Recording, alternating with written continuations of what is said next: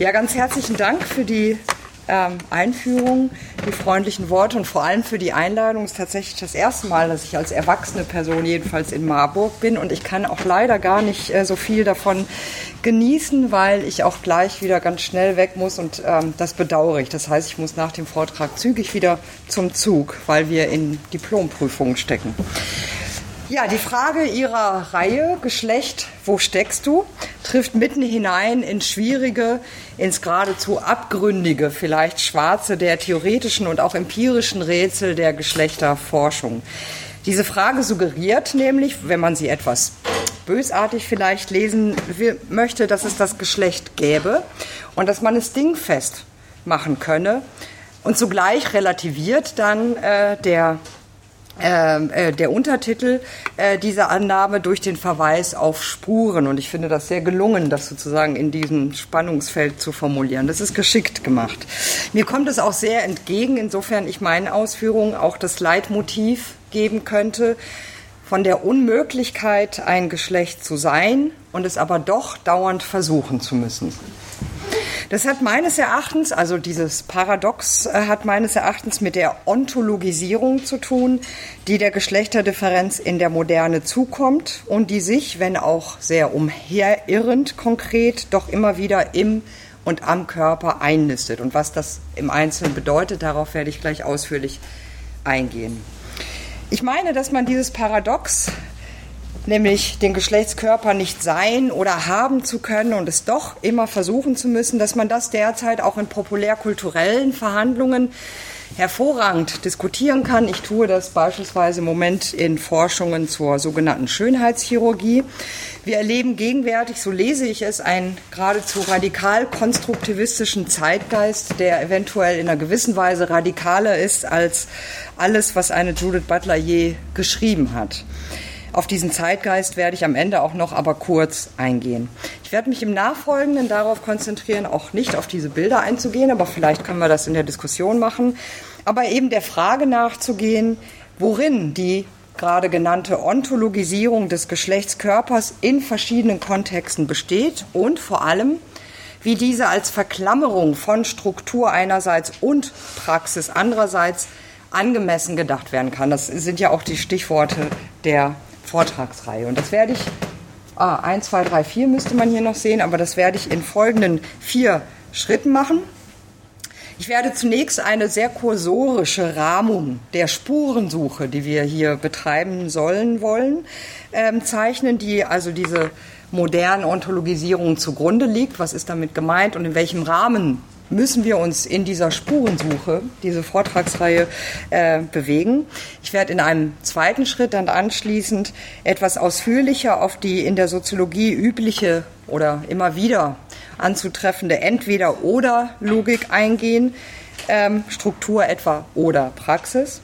Und ich möchte in diesem Zusammenhang ein Plädoyer, Plädoyer dafür formulieren, oder ein Plädoyer äh, formulieren, das so trivial tatsächlich wie folgenreich ist, nämlich ein Plädoyer für die Gleichzeitigkeit der Struktur- und Praxisebene beziehungsweise dessen, was ich als Konstitution und Konstruktion denke. Der dritte Schritt besteht dann darin, dieses Plädoyer an einer Begrifflichkeit zu konkretisieren, die die somatische Dimension von Vergeschlechtlichungsprozessen ernst nimmt. Und zwar eben in dieser eingangs skizzierten Uneigentlichkeit. Das heißt, Somatisierungs- oder somatische Prozesse in einer Logik zu verstehen, nämlich nie ein Geschlecht verkörpern zu können, aber es eben immer versuchen zu müssen, um gesellschaftlich anerkennungswürdig zu sein. Zum Ende möchte ich dann anstatt eines Fazits einen Ausblick geben oder eine Anregung, einen Blick werfen auf Orte, an denen meines Erachtens die Spurensuche nach dem Geschlecht derzeit besonders interessant und ich meine auch gesellschaftlich relevant ist. Zum ersten Punkt, die moderne Ontologie der Rahmen. Mit der Umstellung auf oder mit der Umstellung von, Entschuldigung, religiös-mystisch-mythischen Weltdeutungen jedenfalls idealtypisch und der, den darauf basierenden Autoritäten auf eben weltlich-wissenschaftliche Rationalitäten hat sich, wie das wissen Sie alle, weithin bekannt, ab Ende des 18. Jahrhunderts die bürgerliche europäische Moderne entwickelt. Diese Umstellung bedeutete im Kern eine Vernaturwissenschaftlichung der Welt. Und das ist immer idealtypisch gesprochen, keine empirische Beschreibung. Diese Umstellung bedeutete sozialwissenschaftlich womöglich noch interessanter, weil für die Lebenswelt der Menschen folgenreich. Sie bedeutete, diese Umstellung bedeutete die zeiträumlich immer spezifische Öffnung von Kontingenz. Die Welt schien machbar. Gewesen war sie da schon immer, das ist klar, aber eben ab der zweiten Hälfte des 18. Jahrhunderts sowie später an bestimmten Momenten besonders, etwa um 1900 oder zum Zeitpunkt neuer sozialer Bewegung in den 60er und 70ern des letzten Jahrhunderts, war diese Kontingenz, die sozusagen auch anders äh, möglich äh, also die, die, die äh, Tatsache, dass die Welt auch anders möglich ist, wie es heute auch politisch heißt, hinreichend vielen Menschen erfahrbar oder bewusst. Die Kontingenz der sozialen Welt wurde, wird dann erfahrbar. Soziale Ordnung erscheint als gemachte Ordnung und wird damit zwingend in einem spezifischen Sinne instabil. Das kann man und hat man historisch, politisch so oder so prozessiert, das kann man juristisch so oder anders normieren, kulturell so oder anders deuten. Und die intensiven öffentlichen Debatten in diesen Phasen, etwa um 1900 herum, bezeugen nachdrücklich, wie sehr um die Deutungshoheit in diesen sozusagen gesellschaftlichen Momenten von Kontingenzerfahrung gerungen wurde. Man kann viele Beispiele äh, anführen. Eine ähm, Behauptung in diesem Zusammenhang, die immer für sehr viel Unruhe historisch gesorgt hat, ist die Behauptung, ähm, dass auch äh, Menschen Frauen, äh, Entschuldigung, dass auch Frauen Menschen sind, so rum, dass auch Frauen Menschen sind. Das war in der Französischen Revolution äh, ein großer Skandal, für das manche dann auch geköpft wurden. Ähm, und auch in der deutschen sozusagen Aufklärung äh, nicht äh, unproblematisch oder ein interessanter Zeitraum, an dem sich das nachvollziehen äh, lässt. Die Fair Naturwissenschaftlichung äh, und Auseinandersetzung um Geschlecht ist das Ende des 19. Jahrhunderts äh, in der Auseinandersetzung um den Zugang von Frauen zum Studium, wo sozusagen Befürworter wie Gegner äh, sich gleichermaßen auf Naturargumente beziehen. Also ein von Virchow, ein Arzt, der schreibt, alles, was wir am Weibe bewundern, ist eine Ableitung ihrer Eierstöcke. Oder Max Planck, ein Befürworter des Frauenstudiums, der aber doch sozusagen vom Naturberuf der Frau als äh, Hausfrau und Mutter schreibt und so weiter. Also da kann man diese Probleme gut nachvollziehen. Und das ist auch ein Kernargument, weswegen ich das hier überhaupt anführe, ein Kernargument genuin moderner Ontologien des Geschlechts. In Zeiten lebensweltlich erfahrener Kontingenz tritt bezüglich der Geschlechterdifferenz in der Moderne die Natur an die Stelle der Religion. Also mit allen Ritualen und Mythen inklusive. Und diese Natur, die geradezu religiös dann wird, in gewisser Weise vielleicht, aber dieses, diese, diese Anrufung der Natur als Grund der Geschlechterdifferenz. Das ist das, was ich meine, wenn ich jetzt hier immer wieder von Ontologie spreche. Und diese immunisiert Bereiche des Sozialen gegen die korrosive, die zersetzende, wenn Sie so wollen, Wirkung des Selberdenkens in einem Kantschen, also in einem aufklärerischen Sinne. Und da die Naturwissenschaften, die richtigen in Anführungszeichen Wissenschaften, ernst machen mit den ursächlichen Erklärungen, vielfach jedenfalls, fokussieren sie den Körper als Ursache der Geschlechterdifferenz. Im Körper findet sich in der Moderne, und das ist zuvor wesentlich anders, aber in der Moderne und seitdem findet sich die Ontologie des Geschlechts im Körper. So jedenfalls die Annahme. Die Natur selbst, etwa Max Planck, schreibt also den Frauen ihren Beruf fort und das, vor und das hat Auswirkungen auf das soziale Leben von Frauen und Männern. Man kann dagegen viel anreden, man kann dagegen auch viel protestieren, aber anhaben kann man diesen Fakten nichts. So jedenfalls die Argumentationsmuster in diesem ontologischen Kontext. Das Sein des Geschlechts ist gegeben. In einer wissenschaftlichen Logik muss man nur gründlich oder in einer spezifischen wissenschaftlichen Logik muss man nur gründlich genug danach suchen und in einer praktischen, in einer praxiologischen äh, Logik, also des Tuns im Alltag, muss man gewissermaßen der Wissenschaft dann glauben. In der historischen Rückschau, die aus ganz offensichtlichen also meines Erachtens jedenfalls offensichtlichen Gründen zu den wichtigsten Impulsgebern der Geschlechterforschung gehört, erweist sich diese Natur der Geschlechterdifferenz, ich finde, amüsanterweise als ziemlich variabel, als geradezu kontingent. Gebärmutter, Hormone, Gene, Hirnhälften, Nerven, Schädelumfänge. Wir können wirklich gespannt sein, was da noch als objektive Tatsachen der Geschlechterdifferenz auf uns zukommen wird. Und das meine ich gar nicht so nur despektierlich jedenfalls. Aber es bleibt dabei weiterhin, das So-Sein von Frauen und Männern muss irgendwo sein, und zwar im Körper.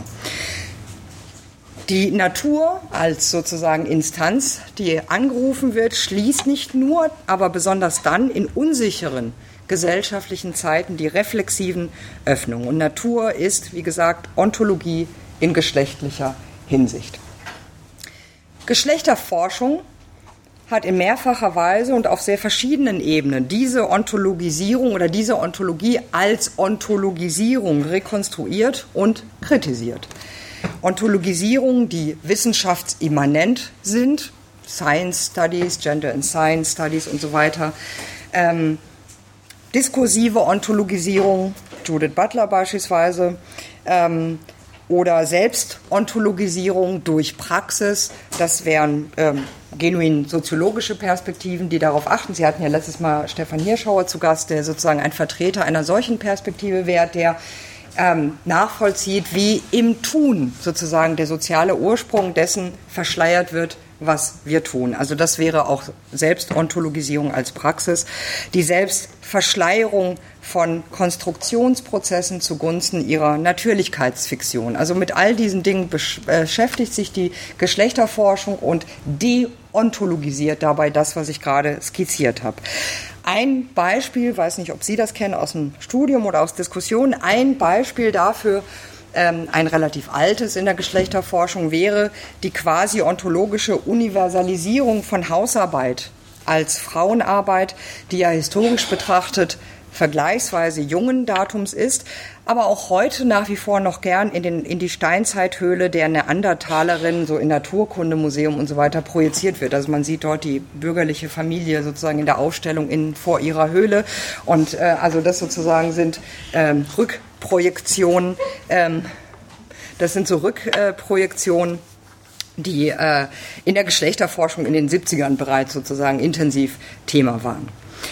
Also nach vielen Entlarvungen, inzwischen nach vielen Entlarvungen und Einsichten in das Gewordensein solcher Ontologien, insbesondere auf der erkenntnistheoretischen und historischen Ebene, ist klar, die Natur lässt sich so leicht nicht bemühen als Antwort auf die Frage Geschlecht, wo steckst du? Und doch bleibt innerhalb der Geschlechterforschung immer die Frage virulent, Geschlecht, wo steckst du? Ja, es ist sozusagen auch hier wieder die Frage, ja, wo ist es denn? Und wenn wir nicht naiv an Gene oder derzeit aktueller Hirnsynapsen und äh, Verdrahtungen zwischen den Gehirnhälften glauben wollen, wo dann suchen? Wo also oder wie eine Ontologie der Geschlechterdifferenz verstehen, ohne naiv biologistisch zu sein? Mein Vorschlag dazu wäre, auf den Schultern einiger Riesen und Riesinnen gewissermaßen stehend, wäre Geschlecht in einem Butlerschen Sinne, und das führe ich gleich noch aus, als eine Norm, die Geschlechterdifferenz als eine Norm aufzufassen, die weder die auf sie bezogenen Handlungen determiniert, noch eine, also die, und, und noch verkörpert werden kann. Also eine Norm, die weder determiniert, was wir in der Praxis tun, noch eine Norm, die wir im engen Sinne verkörpern können. Die Normen der Geschlechterdifferenz sind, mit Butler gesprochen, phantasmatische Ideale, denen wir uns anähnlichen müssen. Anähnlichen. Und dazu diesen Idealen gehört, jedenfalls vielleicht noch, aber vielleicht schon ganz bald nicht mehr, das würde ich gern mit Ihnen diskutieren, dazu diesen Idealen gehört, dass sie natürlich sein sollen, wie gesagt, regulieren diese Normen sozusagen Praxen als Naturalisierungen. Und das schließt somatische, körperliche Praxen mit ein, die ich aber ganz dezidiert, ganz deutlich nicht in einem einfachen Sinne als Verkörperungen denken würde. Ich habe große Probleme mit dem Begriff der Verkörperung oder jedenfalls inzwischen. sondern ich äh, schlage stattdessen statt Verkörperung vor, somatische Praxen als performative Mimesis zu denken. Und da auf diese ganzen Begrifflichkeiten möchte ich jetzt eingehen, womit ich also bei Punkt 2 äh, wäre. Die Geschlechterforschung hat, wie die feministische Theorie und Praxis oder vielfach Theorien und Praxen im feministischen Spektrum übrigens auch, das Problem des Zusammenhangs zwischen Struktur und Individuum oder von Henne und Ei, wie ich äh, das mal flapsig formulieren möchte, immer wieder umgetrieben und zwar zu Recht. Die Henne wäre zum Beispiel das geschlechtliche Sein beziehungsweise das Geschlecht als ontologische, als faktische oder als strukturelle Kategorie.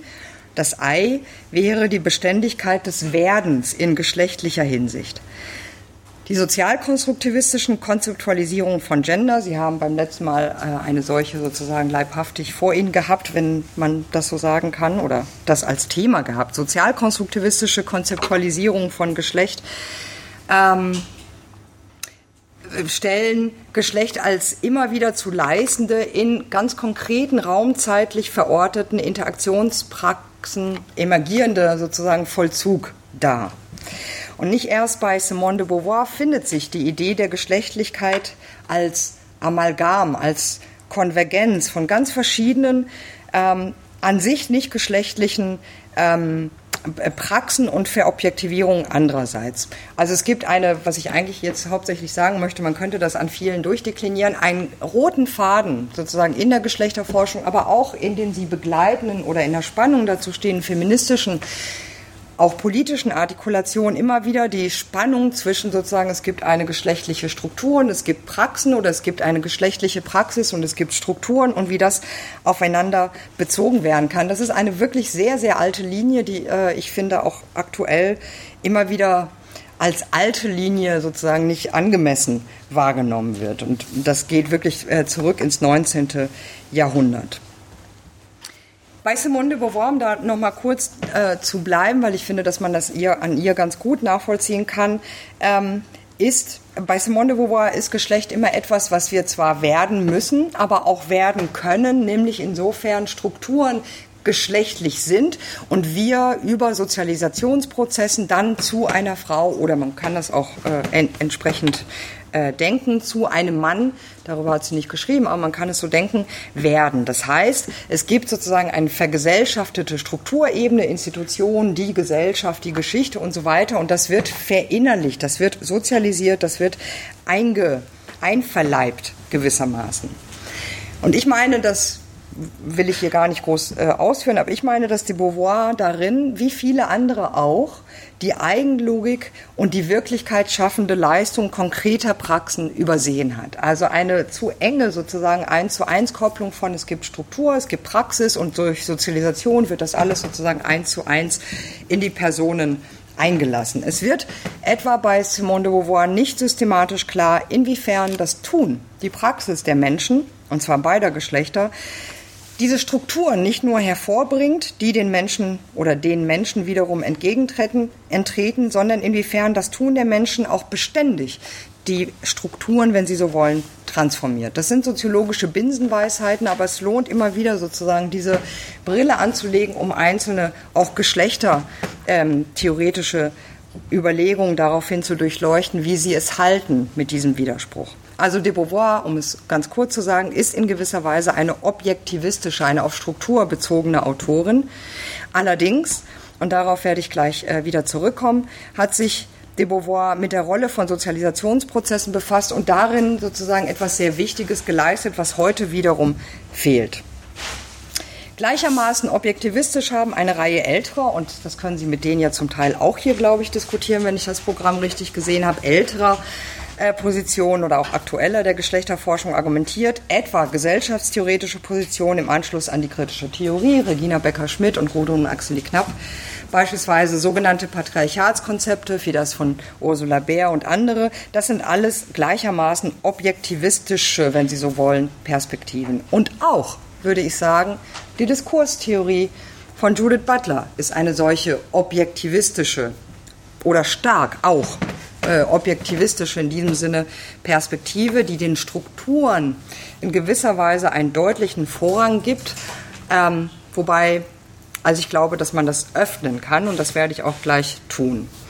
Also Diskurstheorie äh, im Sinne Butlers hat ja stark das Argument, dass die Geschlechterdifferenz ein hegemonialer Diskurs ist und der gewissermaßen die Normen und die Skripte der Praxis stark jedenfalls prägt. Andererseits, und das werde ich gleich ausführen, betont Butler die Kluft zwischen Normen einerseits und Praxen andererseits und entgeht damit womöglich dieser Entweder-Oder-Logik von entweder Struktur oder Praxis bei der Frage, wo das Geschlecht denn sei, nämlich im Zwischen, im Dazwischen.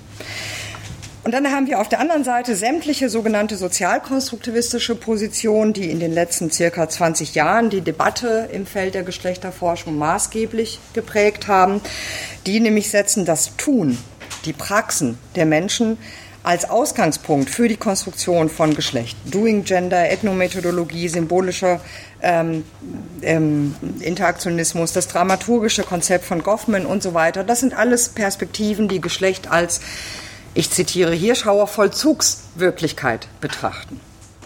Aber auch da gibt es Grenzen und Probleme. Ähm, da gibt es das große Problem, Macht- und Herrschaftsverhältnisse nicht angemessen analysieren zu können und, wie ich meine, doch immer wieder sozusagen den Blick für die langen äh, Wellen oder für, für die Eigenlogik von Strukturen, von historischen Prozessen nicht angemessen verstehen zu können. Der soziologische Königsweg, das Verhältnis zwischen Personen und Gesellschaften oder zwischen Praxen und Strukturen vielleicht auch, oder eben zwischen Geschlechterverhältnissen und Geschlecht als Identität zu thematisieren, ist etwa bei Simone de Beauvoir und in vielen, vielen anderen Konzepten auch eben das der Sozialisation.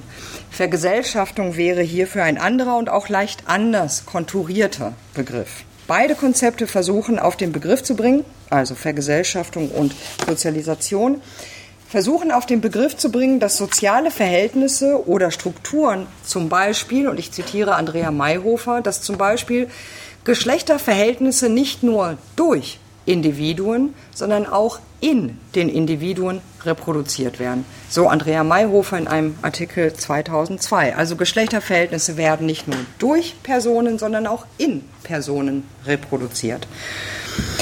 Die Rede, und das ist das, was Sozialisationsperspektiven vielleicht einfangen wollen. Und die Rede, das wissen Sie hoffentlich auch, von der geschlechtsspezifischen Sozialisation hat ihren soziologischen jedenfalls Zenit sehr lange überschritten und ist auch eher musealisiert, ich glaube auch aus guten Gründen. Aber es bleibt eben die Frage nach der Vermittlung zwischen Struktur und Subjekt oder nach, zwischen Praxen, äh, zwischen Praxen und Verhältnissen. Und weiterführend an der Stelle scheint mir, und das möchte ich Ihnen jetzt präsentieren, ein Theoretisieren von der Praxis sozialer Selbstverhältnisse zu sein. Ähm, so würde ich auch einige aktuelle Stichworte in der Soziologie wahrnehmen, also was Reckwitz zu Subjektkulturen und so weiter beschreibt. Daran docke ich an und ich erweitere, und das finde ich ausgesprochen wichtig, äh, erweitere diese Perspektiven um die somatisch-leibliche, körperliche Dimension, weil mir in dieser Dimension das Geheimnis zu liegen scheint, inwiefern das, Geschle das Geschlecht zugleich ist oder nicht ist. Judith Butlers Überlegungen zur Subjektivation scheinen mir also weiterführen.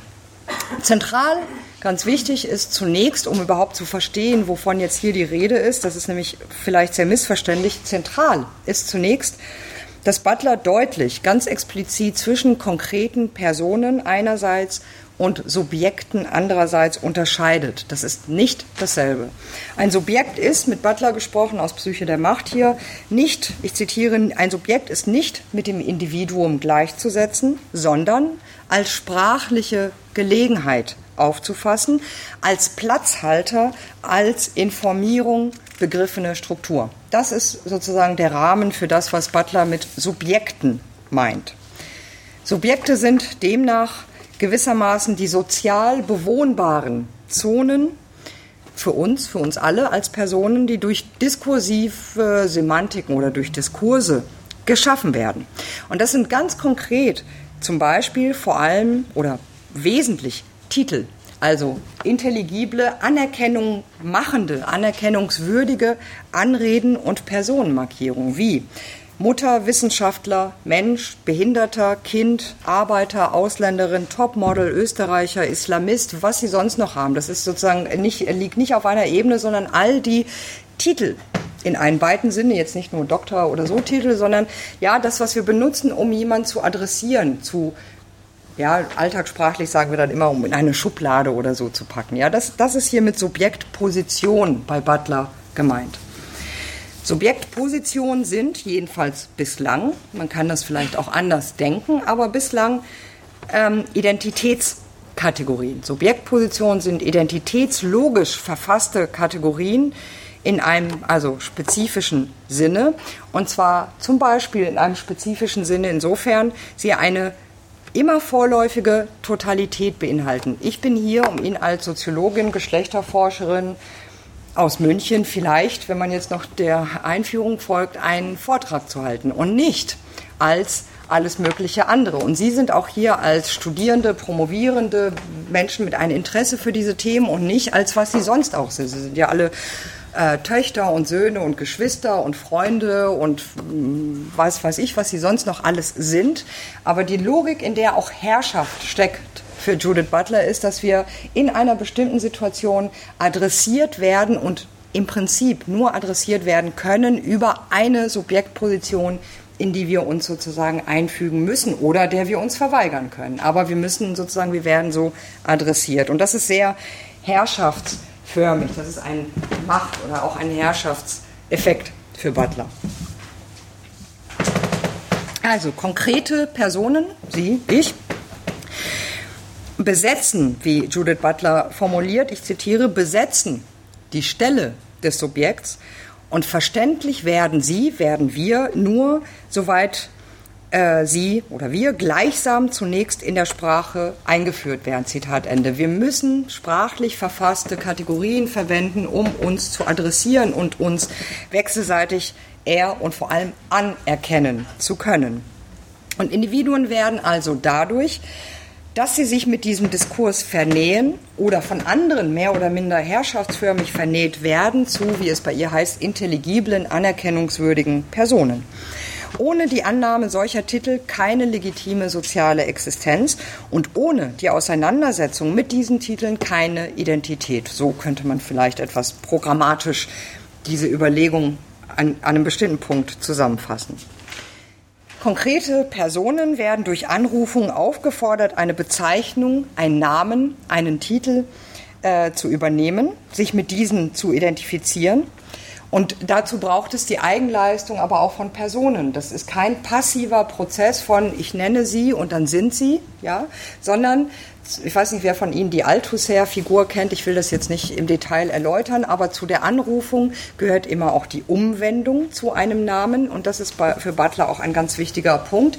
Also es gibt eine gewisse sozusagen Eigenaktivität von Personen, insofern man sich einem Titel zuwendet oder diesen annimmt. Ich hätte theoretisch auch sagen können, ich bin heute nicht als Soziologin zu Ihnen gekommen, sondern, das haben wir im Vorgespräch auf der Hinterbühne dieses Geschehens besprochen, nämlich Mutter eines Sohnes, der jetzt aufs Gymnasium äh, geht und so weiter. Und darüber möchte ich jetzt sprechen zum Beispiel. Ja, das wäre sozusagen sehr unpassend und so weiter gewesen. Aber man muss sich nicht, das nur als Beispiel, man muss sich nicht bestimmten Titel umwenden, aber man verliert unter Umständen, und das kann sehr gewaltförmig auch werden, ähm, die Anerkennungswürdigkeit, wenn man sich den jeweils herrschenden Titeln, Subjektposition verweigert. Und wer von Ihnen etwa Migrationserfahrungen hat, weiß, wie schnell sowas in der Bundesrepublik gehen kann.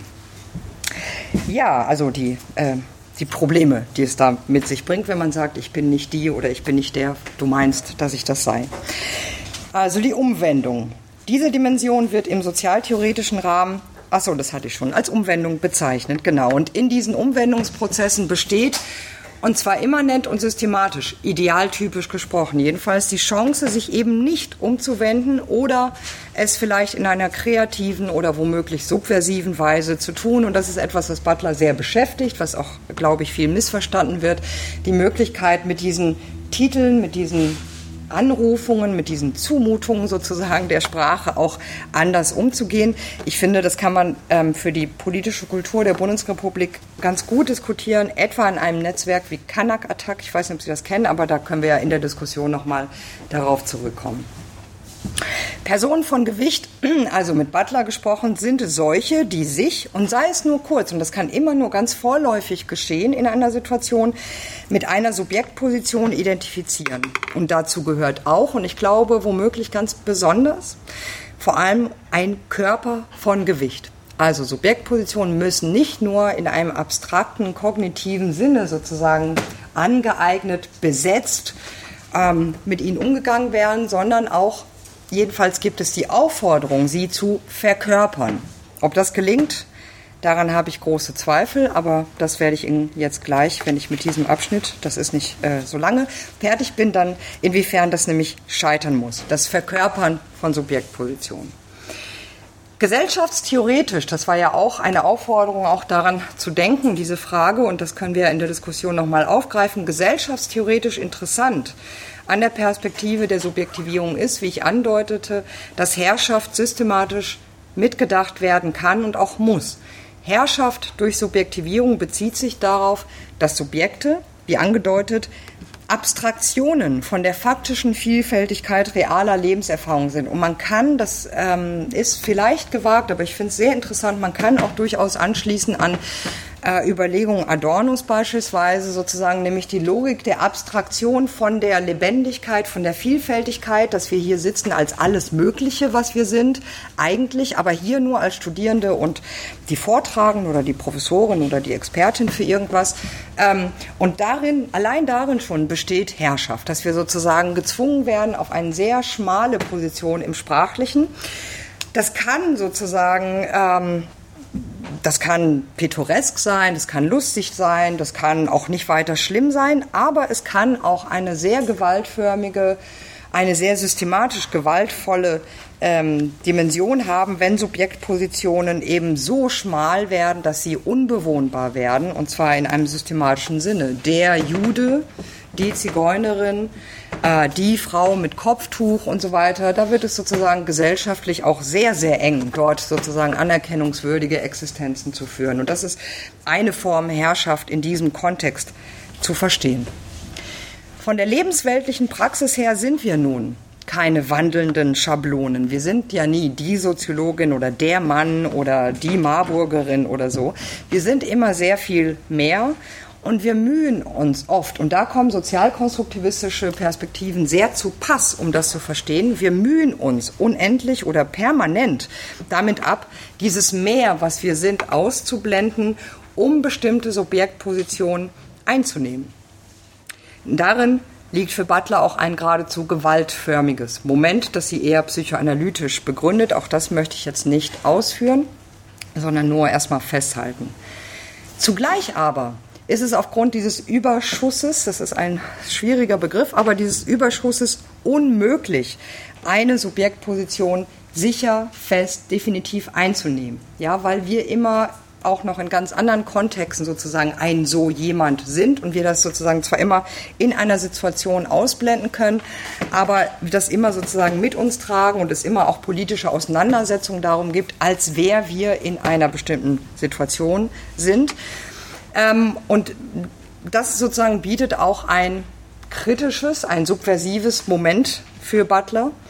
Ähm, aber zugleich wird es von ihr beschrieben als ein Scheitern, aber ein sehr produktives Scheitern. Also von der normativen Vorgabe, etwa der Subjektposition die Frau oder weiblich oder Mann, her ist das Mehr, was wir auch sind und sich nie ganz ausblenden oder vernichten lässt, also ein Scheitern. Wir können nie immer sozusagen definitiv eine bestimmte Subjektposition einnehmen. Ich würde das mal so formulieren, der Diskurs ordnet ein Sein an, sei die Frau, sei der Student, sei der Ausländer oder so, aber die Praxis ist faktisch ein beständiges Werden und zwar in einer enormen Vielfalt. Das was wir jeweils nicht verkörpern sollen, dürfen oder können in einer Situation, das wird unsichtbar, aber es arbeitet gewissermaßen fort. Und das ist ähm, ein ganz interessanter Punkt bei Butler, wo sie eben, wie gesagt, auch sehr psychoanalytisch argumentiert. Ich möchte das aber hier nicht äh, weiter ausführen, sondern nur an dieser Stelle äh, abschließend sagen, Subjektformierung ist ein Prozess, der Unterwerfung, der Verunsichtbarung dessen, was wir in einer Situation eben nicht sein können. Äh, und auch da lässt sich, wie gesagt, Herrschaft und dergleichen denken. Wie gesagt, wir müssen das nicht nur abstrakt, idealiter, in Gedanken oder wie auch immer tun, eine bestimmte Subjektposition einzunehmen, sondern wir müssen sie auch performieren. Ich müsste oder sollte hier so stehen, dass ich die Subjektposition, die mir hier bereitgestellt wurde, auch angemessen verkörpere. Ja, sonst ähm, funktioniert das vielleicht nicht. Also ich ja, kennen Sie Harold Garfinkel mit den Krisenexperimenten oder was auch immer Sie dazu denken können. Es gäbe ja viele Möglichkeiten, dieser Anrufung zu widerstehen und da etwas anderes draus zu machen. Üblicherweise versuchen wir aber durchaus, bestimmte Subjektpositionen angemessen zu verkörpern.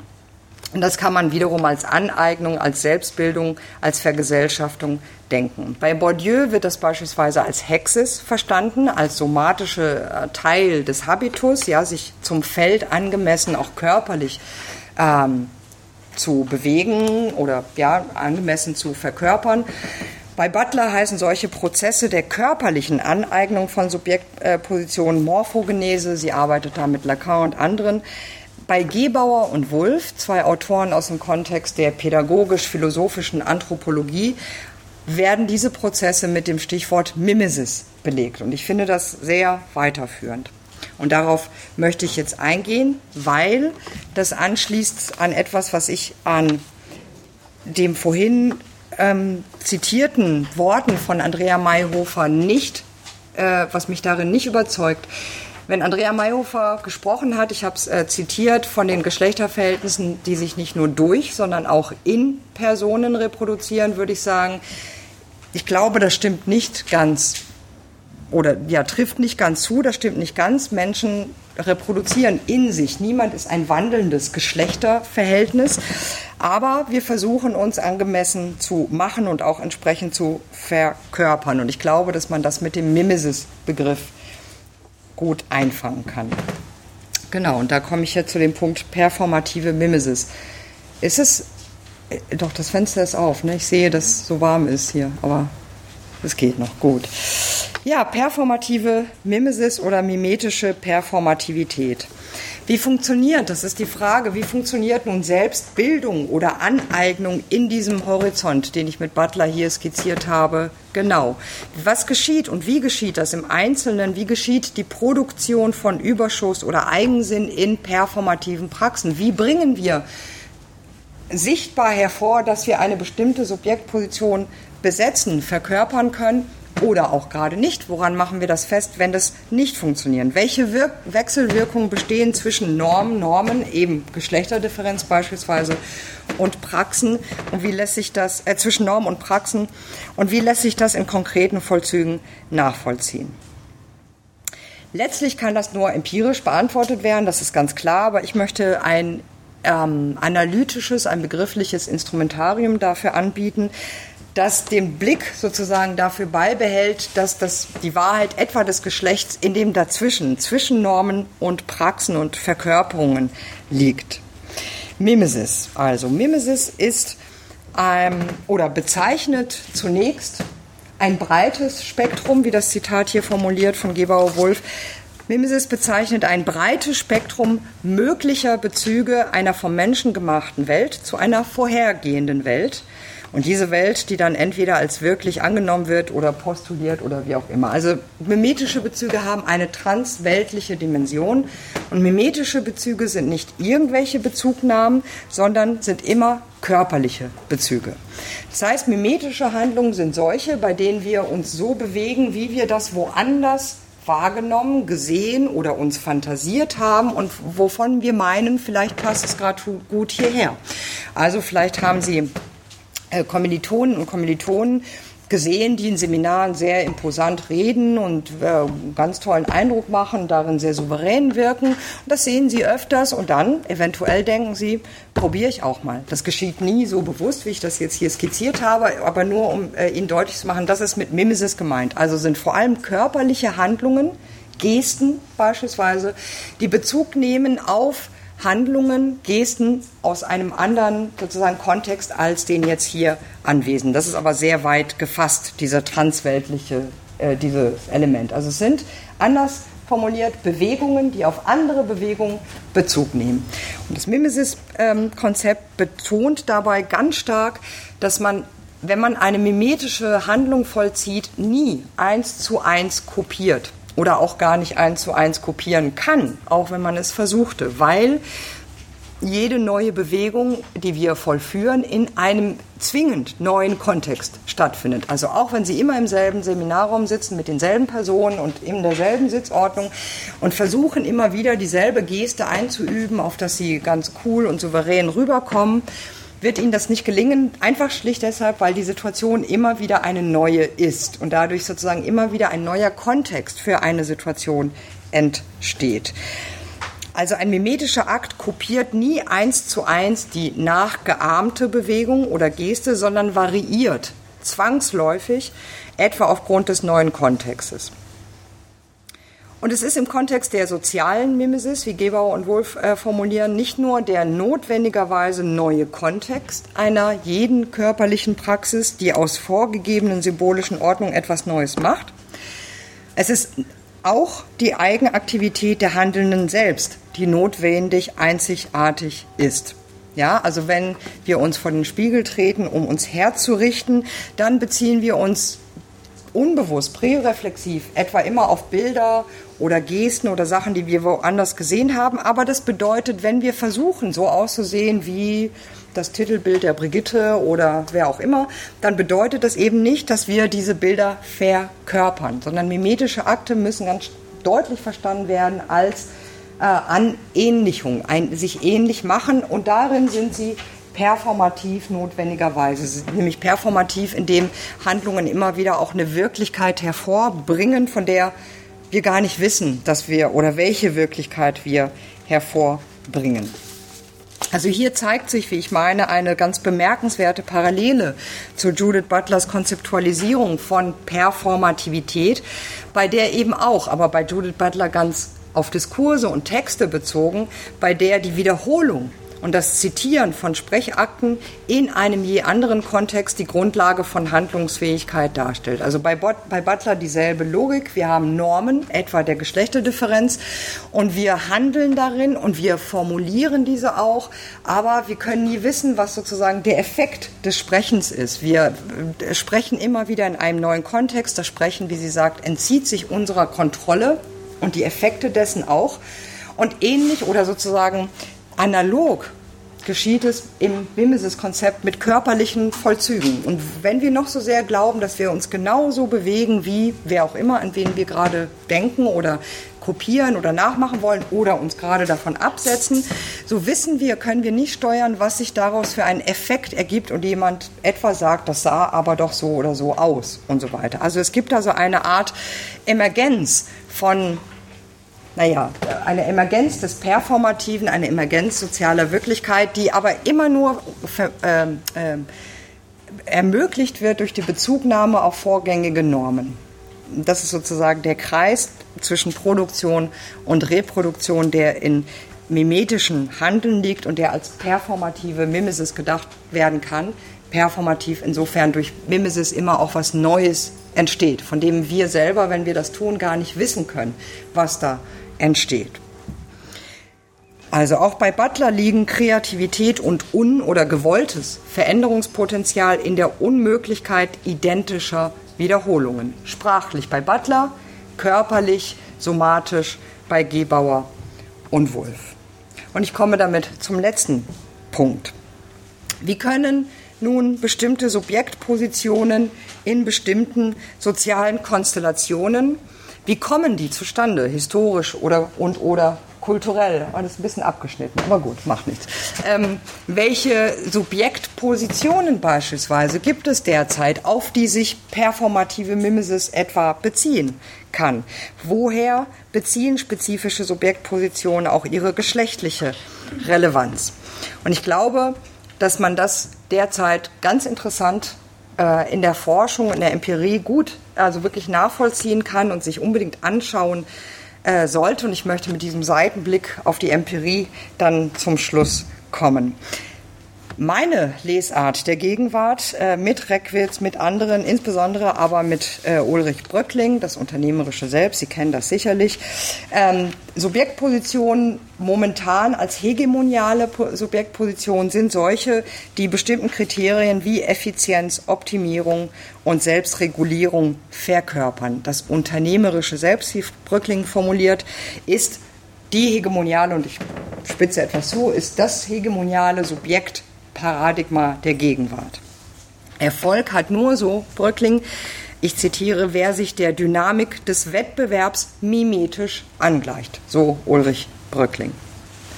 Diese mimetische Angleichung, die Bröckling meines Erachtens zu Recht, aber nicht mehr systematisch dann unterstellt ist, weitaus komplexer allerdings und ungleichzeitiger, als es seine eigenen Bröcklings jetzt gouvernemental biopolitischen Position sehen. Bröckling würde ich jetzt äh, äh, sortieren als einer, der sozusagen Programme mit Praxen eventuell verwechselt, ja, oder Normen mit dem Tun. Aber das muss man unbedingt diskutieren. Ähm, aber er interessiert sich jedenfalls nicht weiter dafür, für das, was ich so interessant finde, nämlich, wo gibt es vielleicht auch Brüche? Wo funktioniert mimetische Anähnlichung in der Empirie an solche Bilder beispielsweise dann nicht? Ein Feld, in dem ich mir das derzeit anschaue, ist dieses Feld der sogenannten Schönheitschirurgie, also äh, was, wie wird dort sozusagen Geschlecht mimetisch, sofern man da noch beim Schnippeln davon sprechen kann, ähm, mimetisch sozusagen verhandelt. Aber, und in Ihrem Graduiertenkolleg beschäftigen Sie sich ja beispielsweise viel mit den Fragen von Arbeit und dergleichen. Ich glaube, dass man da wirklich viel ähm, empirisch sehen könnte. Die ähm, diese Fit for Work, diese Bilder, die wir haben, von dem insbesondere was arbeitende, was erfolgreiche äh, Frauen derzeit sind. Da gibt es eine große Fülle an Bildern, an Coaching, an Anrufen, an Subjektpositionen, die bereitgestellt werden. Und es ist tatsächlich die Frage, wie gehen konkreten Menschen, wie gehen konkrete Menschen konkret mit diesen sozusagen Anrufen um? Wo scheitern sie? Wo wer verkörpert sie vielleicht kurzzeitig erfolgreich, was passiert sozusagen in diesem Spannungsfeld von Subjektposition und konkreten Praxen. Also auch in diesen etwa Arbeitspraxen ließe sich womöglich die Spur des Geschlechts verfolgen, das keins ist, aber so tun muss, als es eins wäre oder das keins ist und deshalb immer wieder gemacht werden muss. Vielen Dank.